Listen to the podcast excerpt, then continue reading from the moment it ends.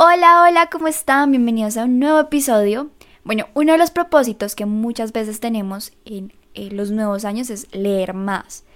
Pero siempre tenemos como esta duda que nos surge, bueno, ¿qué, leo? y por eso hoy quiero compartir contigo 12 libros que puedes leer en el 2021. Te doy 12 porque así vas a tener variedad de un libro por mes. Eh, son 12 libros que yo he leído y eh, bueno, los he categorizado como en este podcast por eh, tres áreas o tipo de lecturas. Los primeros cinco van a ser libros de crecimiento y desarrollo personal. Los siguientes cinco van a ser eh, crecimiento para el alma. Y los últimos dos son como la ñapa. Pero de verdad son... O sea, esa ñapa es una que me encanta que ya van a ver de qué se trata.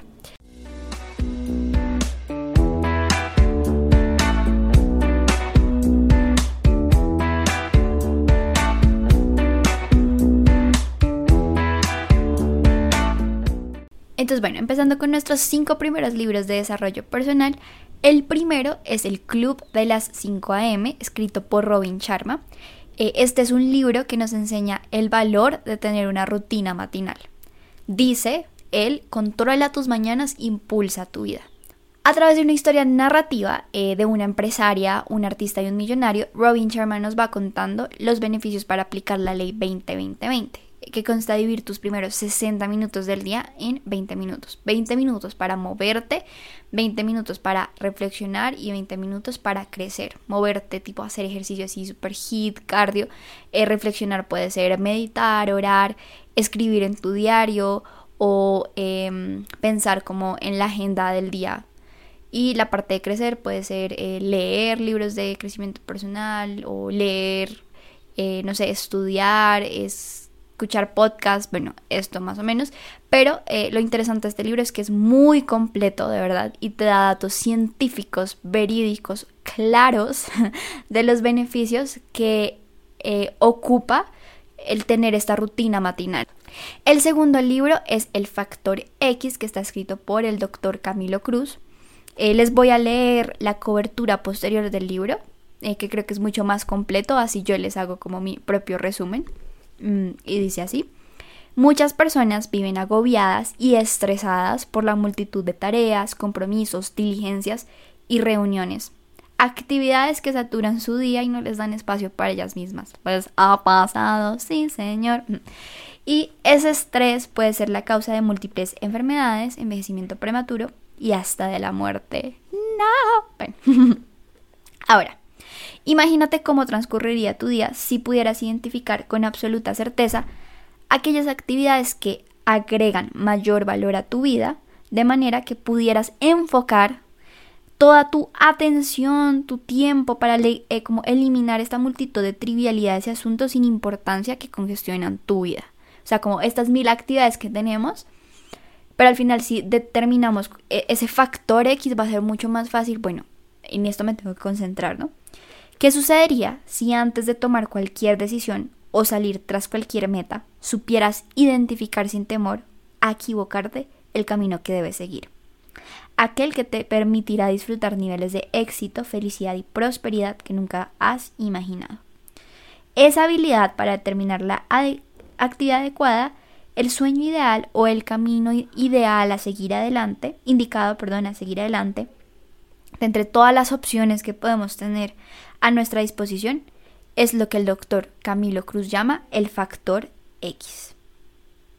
El siguiente libro se llama La parábola del triunfador y también está escrito por el doctor Camilo Cruz. Y nuevamente, adivinen qué, les voy a leer la cobertura posterior. ¡Eh! Este es un libro que padres e hijos pueden leer juntos, discutir y utilizar como herramienta para aprender los principios fundamentales del éxito. De hecho, aquí como una anécdota es que eh, mi papá y mi hermano le leyeron como todos estos libros juntos y fue muy tierno. Mi papá, lo, o sea, ponía a mi hermano para que vocalizara mejor con un lápiz eh, entre los dientes así y que empezara a leer como el factor X, no sé qué. Y se la pasaban todas las noches leyendo los libros. Eran muy tiernitos. Bueno, continuando.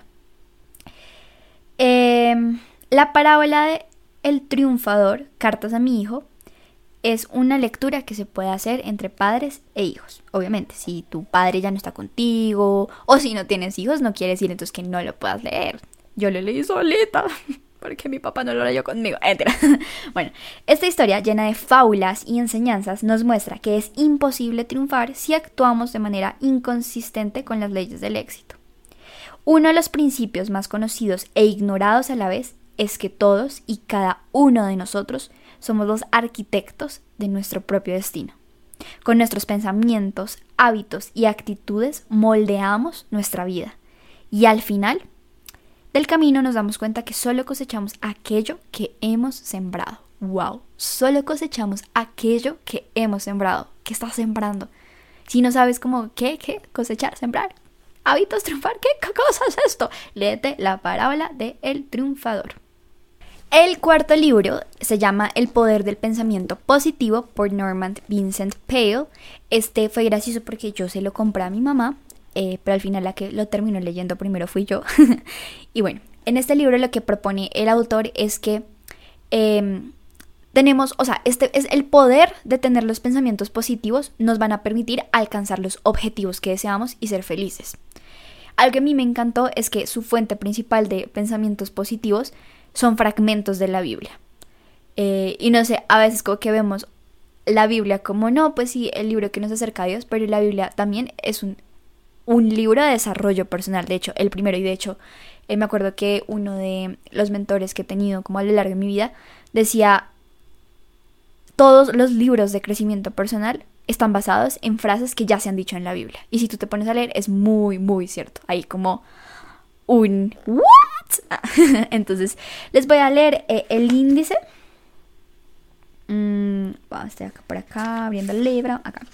Les voy a leer los, eh, sí, el índice, no todo, sino los primeros cuatro capítulos para que dejarlos ahí como con la pizca que les diga, wow, quiero leer ese libro. Entonces, el primer capítulo se lo llama Cree en ti mismo. El segundo es Una mente serena genera poder. El tercero es Cómo tener una energía constante. ¡Wow! Este me encantó a mí. Y el cuarto es prueba el poder de la oración. Y así siguen con muchos, o sea, verdad, es buenísimo. El sexto libro, y a partir de aquí ya empezamos con los libros de crecimiento eh, para nuestra alma, como el crecimiento espiritual, eh, es La cabaña. Oigan, no sé si ya se lo leyeron, este también tiene una película hermosa. De verdad, creo que ha sido de los mejores libros espirituales que yo me he podido leer. Nuevamente les voy a leer la cubierta posterior del libro, como les dije, con, eh, lo que pasó con... Es que como les decía anteriormente, de verdad yo siento que como que la cubierta posterior del libro sí está muy bien escrita, te atrapa y es como quiero ese libro. Entonces, eh, por eso como que prefiero leerles la cubierta posterior.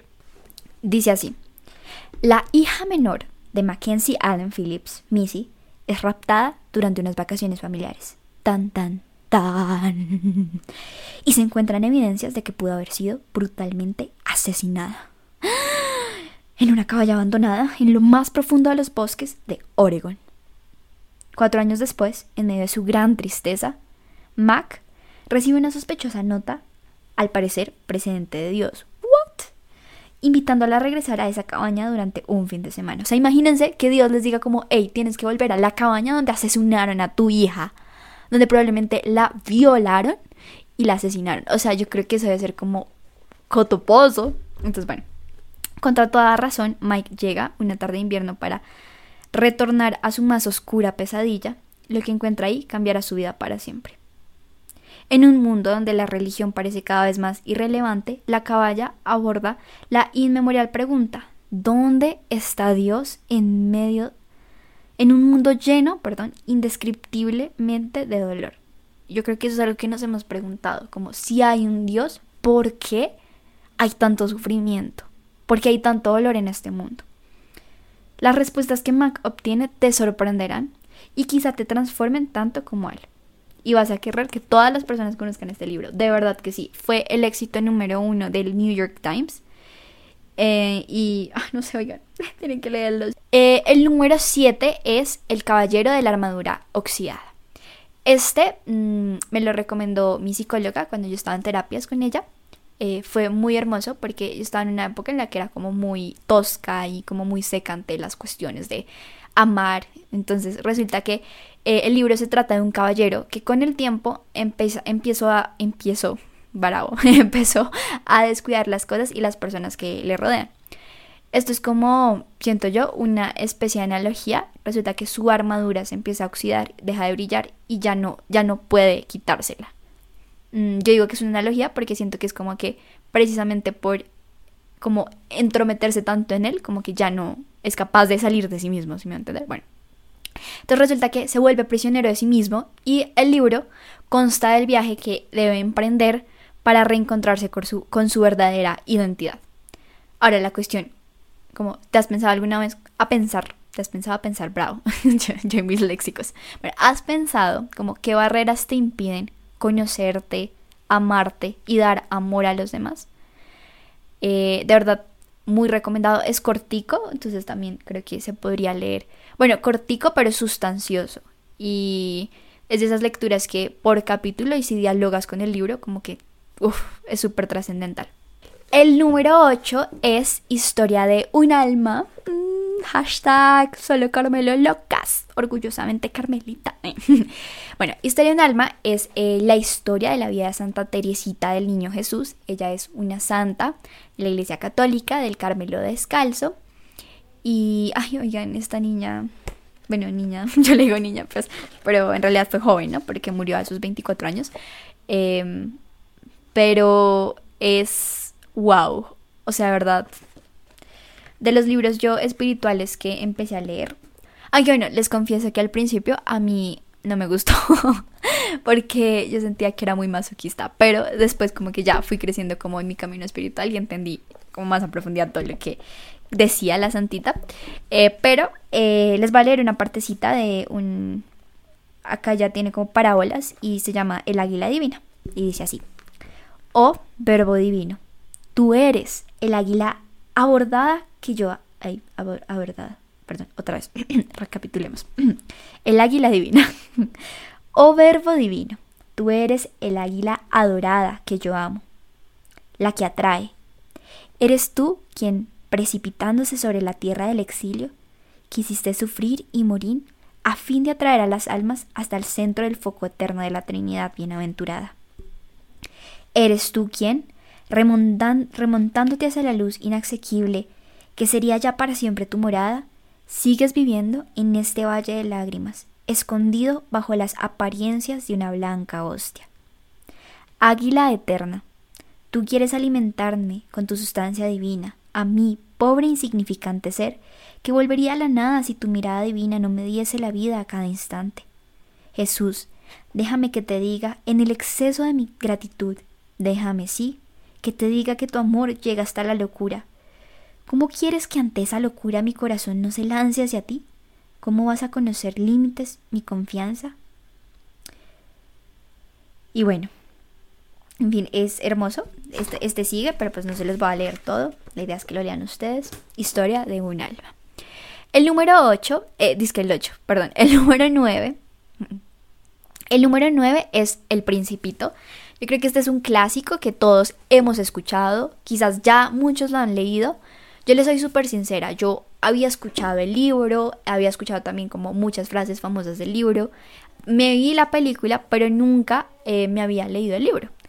Eh, mi hermano sí se lo leyó, entonces él tenía el libro y mm, también mi psicóloga me lo recomendó y me dijo, léetelo. Yo, ok, entonces fui a leerlo y bueno, trata sobre cómo un aviador cae en un desierto, se encuentra con un principito, que resulta que ese principito vive en el asteroide B612. Y lo más profundo es que las historias que le cuenta el principito a este eh, aviador y las conversaciones que tienen son esa sabiduría que nosotros teníamos cuando éramos niños y hemos ido perdiendo con el tiempo. Eh, a mí, yo leí el primer capítulo como pues como en modo lectura, y al ver como lo, lo, no sé, lo, lo trascendental de, de, este libro, es que de verdad son palabras que te llenan al alma, dije, como sabes que quiero leer este libro mientras lo oro.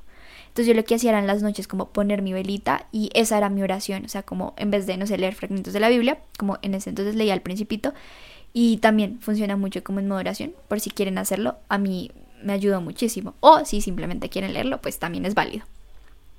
El número 10 es el diario de Etty Hillesum, Una vida conmocionada. De hecho, este fue el último libro que leí. Y los que me siguen en redes sociales, los que no, Instagram, Vanessa Wilches M, saben que estuve como eh, la semana pasada, creo fue, antepasada, ya no me acuerdo, estoy como... No, antepasada, antepasada. Como literal ahí, como miren esta frase del libro, mírenlo, no sé. O sea, de verdad, yo hace mucho un libro no me atrapaba como me atrapó el diario de Etty o sea, tanto que duraba horas leyéndolo. O sea, duré casi tres días seguidos leyendo el libro. Y eh, está, bueno, el diario, pero muy, muy, muy bueno. Porque, bueno, resulta que Etty es una judía, era una judía, perdón, que vivía, o sea, vivió todo esto de la Segunda Guerra Mundial y ella muere en Auschwitz. Eh, Etty sufría un trastorno bipolar de hecho, cuando ella inicia a escribir este diario fue como una forma de terapia eh, que le sugirió la persona con la que ella iba a terapias. Mm, su amante también, más adelante. Eh, spoiler. Y bueno, eh, es un libro que nos enseña lo que es el valor humano, bastante ético, podría decir, y, también trascendental. He repetido mucho la palabra trascendental en mis libros. Pero, oigan, de verdad es hermoso. De hecho, acá como entre nos la película de La vida es bella fue basada en el diario de T. Hilson, entonces ya se imaginarán como imaginarán lo hermoso que es el diario. O sea, si la película de verdad uno es como, ah", el diario es, ay, no sé, esta mujer, yo me enamoré de ti, en fin. Y los siguientes dos libros que les voy a decir son La ñapa, aunque bueno, no me gusta decirles ñapa, o sea, ahora que lo pienso suena como muy, eh, como así, porque sí, pero no, o sea, es que no sabría cómo categorizarlos. Eh, son dos libros de una escritora, la misma, que se llama Svetlana Alexievich, Alexievich, no sé cómo pronunciar su nombre, pero bueno, ella es una escritora y periodista bielorrusa, entonces eh, podríamos como categorizar estos dos, estas dos historias en, no sé, como historias periodísticas. Ella fue ganadora del premio Nobel en el año 2015 y fueron dos libros que, oigan, yo lloré, o sea, lloraba con los libros. Son Historias muy, muy densas. El primero que les quiero recomendar es La guerra no tiene rostro de mujer. Nuevamente les voy a leer la cobertura posterior. Ah, y dice así. Casi un, uy, casi, perdón, otra vez. casi un millón de mujeres combatió en las filas del ejército rojo durante la Segunda Guerra Mundial.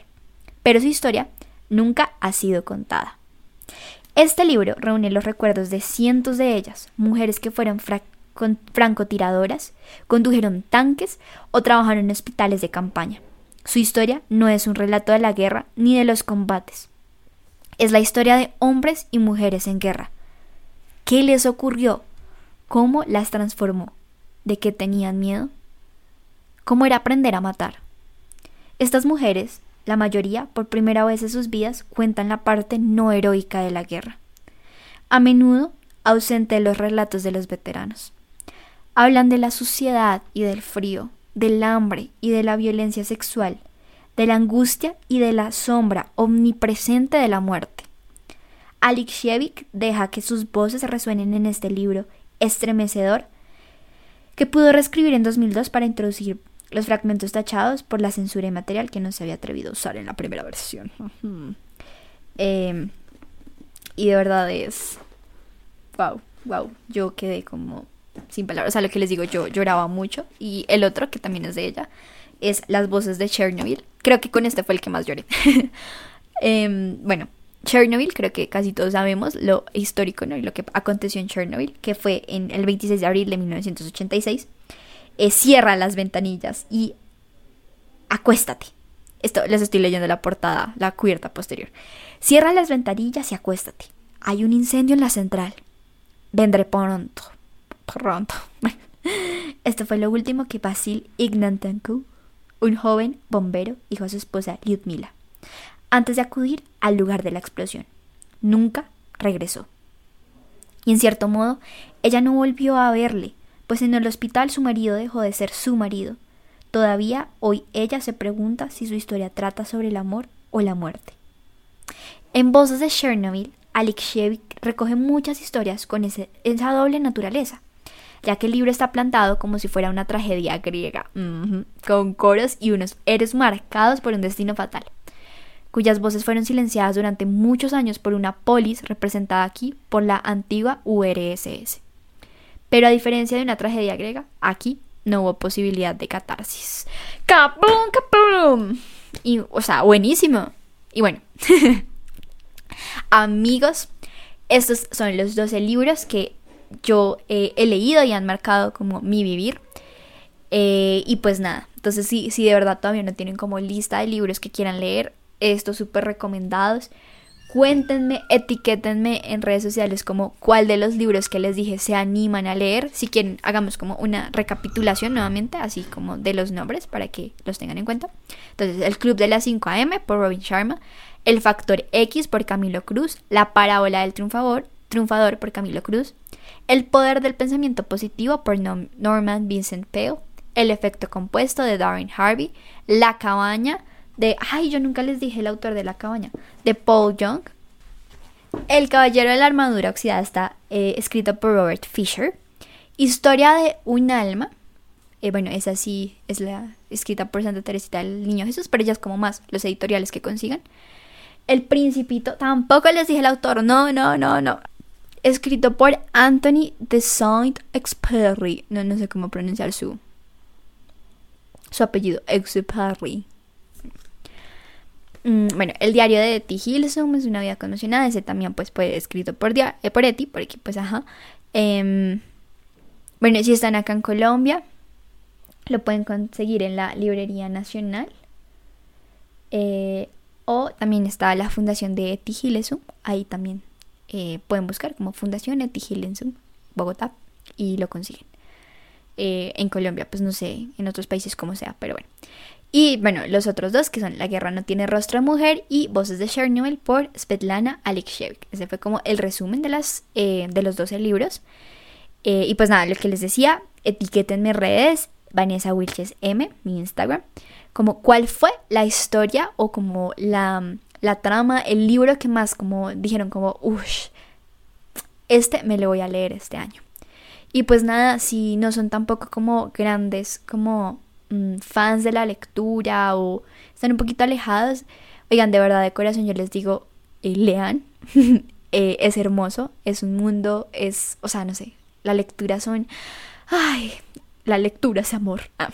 y, y lean, eh, busquen como algo de su agrado, quizás no, la, o sea, no todos los tipos de literatura tienen que gustarnos y eso está bien, al final es al cabo algo personal, eh, pero pues sí, como hacer clic con un libro, yo creo que es lo más hermoso que puede pasar. Y bueno, no siendo más, recuerden que amar es la meta.